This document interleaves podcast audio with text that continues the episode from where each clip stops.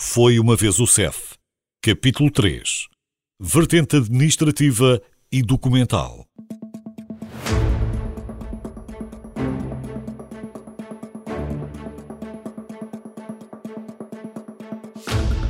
São dezenas as funções ditas administrativas ou não policiais a cargo do CEF, e parte significativa desse trabalho é desenvolvido na gestão dos documentos de viagem e de identificação dos estrangeiros, a concessão e emissão do passaporte português nas categorias comum, temporário e para estrangeiros, a recolha dos dados biométricos para o passaporte especial, a emissão do título de viagem para refugiados e do título de viagem para apátridas, a instrução dos processos de proteção temporária, a concessão de autorizações de residência e, na sequência delas, as respectivas prorrogações de permanência em território nacional, o que inclui os chamados vistos Gold os processos de reagrupamento familiar, os pareceres para a atribuição da nacionalidade e, entre várias outras coisas, a validação dos pedidos do cartão de identidade aos agentes diplomáticos e consulares acreditados em Portugal. Mas há mais. Também existe o programa CEFA em Movimento, que vai ao encontro de quem tenha problemas de mobilidade, seja em hospitais, prisões, lar de idosos ou residências. O CEF vai à escola para regularizar a situação dos jovens estrangeiros. O Centro de Contacto, criado há 16 anos para atender em 11 línguas quem precisa de informação nestas áreas. A gestão dos alertas relativos à responsabilidade parental de menores e todo um conjunto de serviços de peritagem documental. Tudo isto espalhado pelos quase 70 locais de todo o continente e ilhas onde o CEF tem os seus serviços instalados. O CEF acaba com 754 trabalhadores da carreira não policial, o que equivale a 35% do total. Artur Jorge Gira, o presidente do sindicato que os representa, enumera algumas das tarefas que têm a seu cargo todas aquelas tarefas que dizem respeito à comunidade imigrante em Portugal. Emissão de documentos, emissão de pareceres de vistos para quem pretende vir para o nosso país, tudo o que é atividade de apoio ao funcionamento, ao normal funcionamento do serviço, área financeira, formação, recursos humanos, inclui essas áreas e também o apoio à atividade operacional nomeadamente ao nível de informático e, tecno e, tecnológico. Muito trabalho de gabinete, mas também uma parte significativa dele passado em contacto com o público. Apesar da internet já facilitar um pouco a relação dos estrangeiros com o serviço, a verdade é que o atendimento presencial sempre foi o principal meio de contacto. Isso acontece em todas as delegações regionais e nas duas lojas do passaporte, nos aeroportos de Lisboa e do Porto. Isso, de facto, é uma experiência diferenciadora a, todos os níveis como é natural, o universo dos utentes do serviço estrangeiro são, são diferentes, são, são de múltiplas nacionalidades, múltiplas experiências, múltiplos estratos e, e, e níveis sociais e, portanto, o funcionário do CEF tem que perceber esta dinâmica e tem que estar preparado. Nós, nós atendemos nos, nos balcões desde o advogado ao uh, utente que é um trabalhador especializado tecnológico de um alto quadro de uma empresa, por exemplo, até ao comum cidadão que emigra por razões de necessidade do próprio país, razões financeiras, e, portanto, é esta diferenciação que é uma experiência fantástica. E se é nos balcões de atendimento que o CEF tem rosto, também é, sobretudo, nesses locais que nascem a maior parte das queixas contra o funcionamento do serviço. Artur Girão reconhece que não é fácil mas também lembra a natureza deste tipo de relação. A questão do imigrante, a questão da burocracia dos papéis é uma coisa que não só complica o cidadão português, imaginemos um cidadão imigrante que não conhece as regras e que não conhece tudo aquilo que é a burocracia nacional. E isto, obviamente, origina conflitos.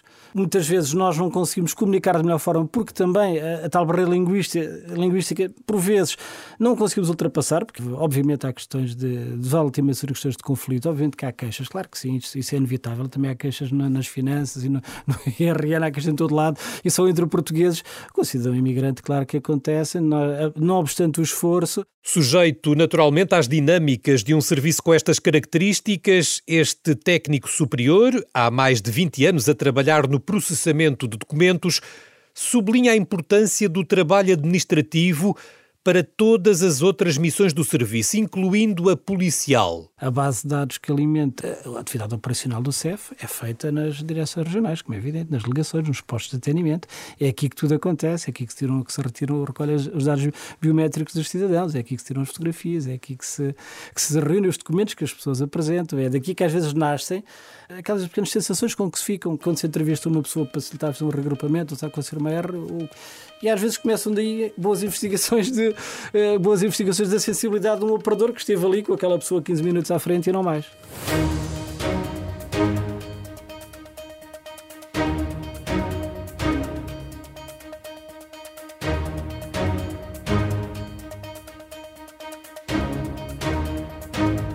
No início, sem tecnologia, sem CEE ou União Europeia, sem tantos e tão diversificados acordos e tratados internacionais como agora existem, os documentos de identificação e viagem eram tantos e tão diferentes quanto os países a que pertenciam e, sobretudo, muito pouco seguros.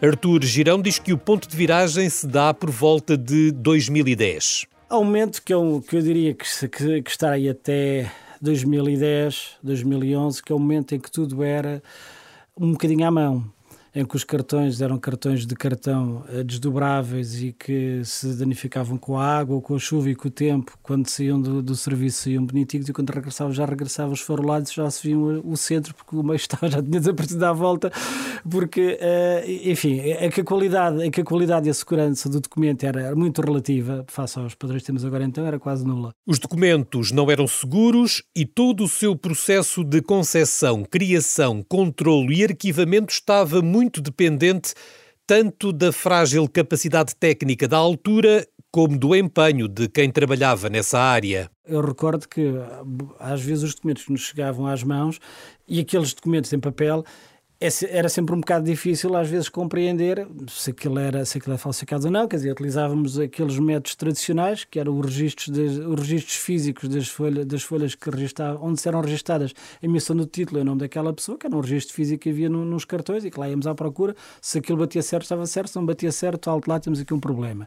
Tínhamos um processo físico em arquivo, que se, onde estava registado o documento tinha sido impresso, com o carimbo, com os dados da pessoa, portanto aquilo, tínhamos uma cópia da fotografia que tinha sido posta também no cartão, portanto era tudo um bocadinho uh, arcaico aos olhos daquilo que é hoje, mas que funcionaria. Portanto, os números dos títulos dos cartões eram registados manualmente, à máquina, portanto aquilo estava sempre, tínhamos um arquivo físico eh, tal como se possa imaginar, com umas gavetas pequeninas, ordenado por ordem alfabético. Sem a tecnologia que mais tarde viria a mudar radicalmente todos os processos, Artur Girão descreve a forma de trabalhar até ao final da primeira década deste século. O trabalho era efetivamente todo feito na parte de trás, em back-office, como habitualmente se diz. Existiam várias pessoas, as tarefas estavam devidamente diferenciadas, havia que receber ao balcão os documentos que o, que o cidadão entregava, depois aquilo passava por uma pessoa que estava cá atrás, que fazia o registro de entrada do expediente e o que é que entrava, outra pessoa pessoa que, que depois digitava o cartão num computador ou numa máquina de escrever, que ainda, ainda me lembro disso. Uh, havia outra que depois fazia o acabamento do cartão, claro, a fotografia que validava se os dados estavam todos corretos com os impressos, punha o selo branco e depois no final levava ao coordenador ao chefe, que era quem ensinava o cartão, que fazia a verificação final para isto tudo para limitar no mínimo os, os erros naturais que ocorreriam num cartão que é feito à máquina ou ao computador, não é? Basta uma pessoa enganar-se numa tecla para ser um cartão danificado, não é?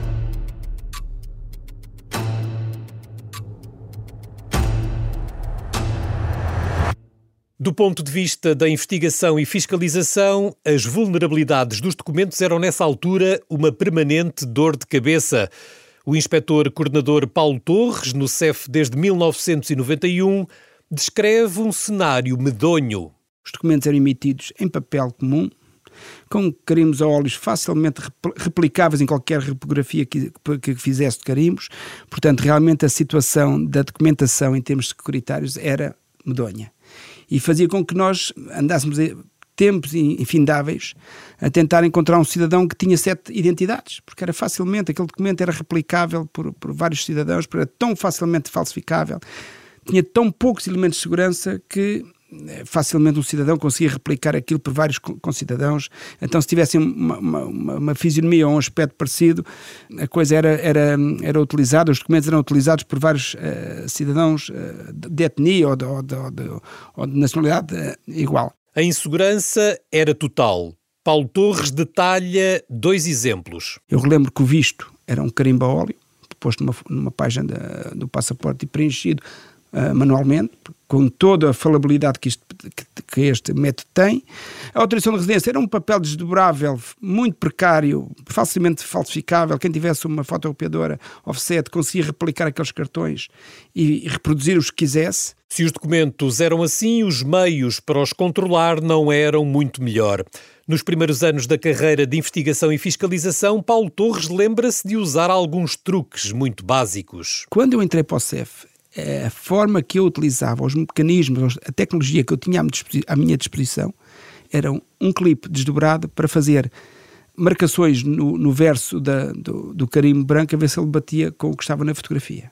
Era uma das técnicas. Repara, um clipe era assim que eu via, como nos passaportes, ver se havia alteração dos dados no verso da capa onde estão os dados identificativos, fazemos uma marcazinha a ver se batiam com os que estavam à frente para ver se tinha havido ali alguma rasura, alguma, alguma alteração dos dados. A grande mudança, tanto na concepção como nos mecanismos de controle de documentos, começou quando Portugal se viu obrigado a respeitar regras comuns. Primeiro, com a assinatura da Convenção de Aplicação do Acordo de Schengen, em 1991. Depois, quando as fronteiras terrestres foram efetivamente abolidas em 1995, mesmo que tudo tenha demorado ainda alguns anos, Paulo Torres diz que Portugal não só conseguiu apanhar esse comboio de desenvolvimento, como se viria mesmo a tornar num dos Estados-membros com melhores documentos de identificação. Cada um, até essa data, defendia o seu território, as suas fronteiras. A partir desse momento, todos nós delegamos uns nos outros o controle dos nossos territórios. E aí foi necessário criar, padronizar uh, formatos de controle de fronteira, uh, toda a gente ser controlada da mesma forma, independentemente uh, de onde entre, e a documentação ser também homogénea a nível das suas características. E Portugal aproveitou isso e foi dos países mais avançados. Ainda hoje em dia temos o título de residência com melhores características de securização e o mesmo se passando com o nosso passaporte.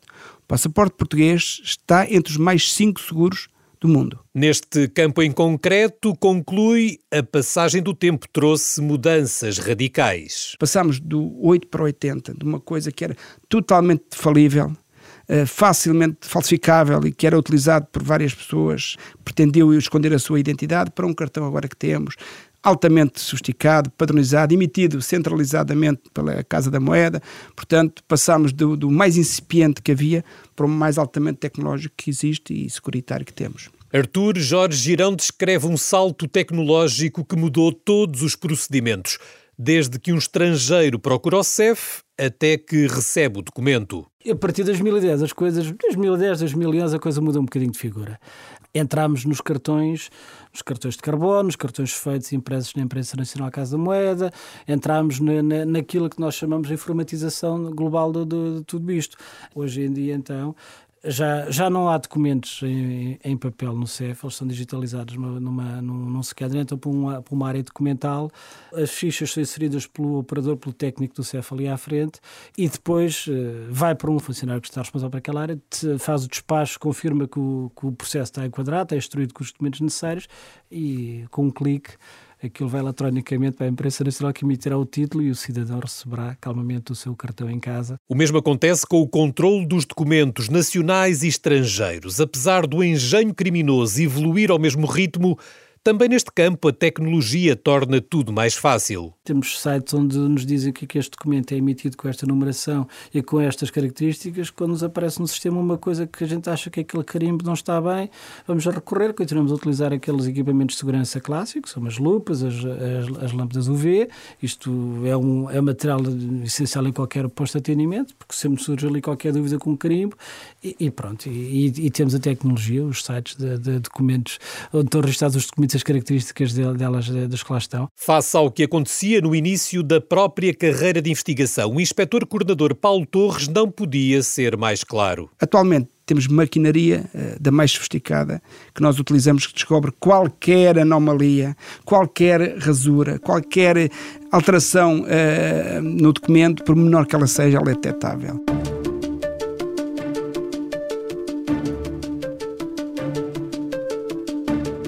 Em 2022, Portugal ultrapassou pela primeira vez a barreira dos 700 mil estrangeiros residentes devidamente registados. Para além disso, está a controlar anualmente quase 7 milhões de pessoas nas suas fronteiras aéreas e marítimas e a gerir cada vez mais processos relacionados com a proteção internacional, o asilo, refugiados e menores não acompanhados.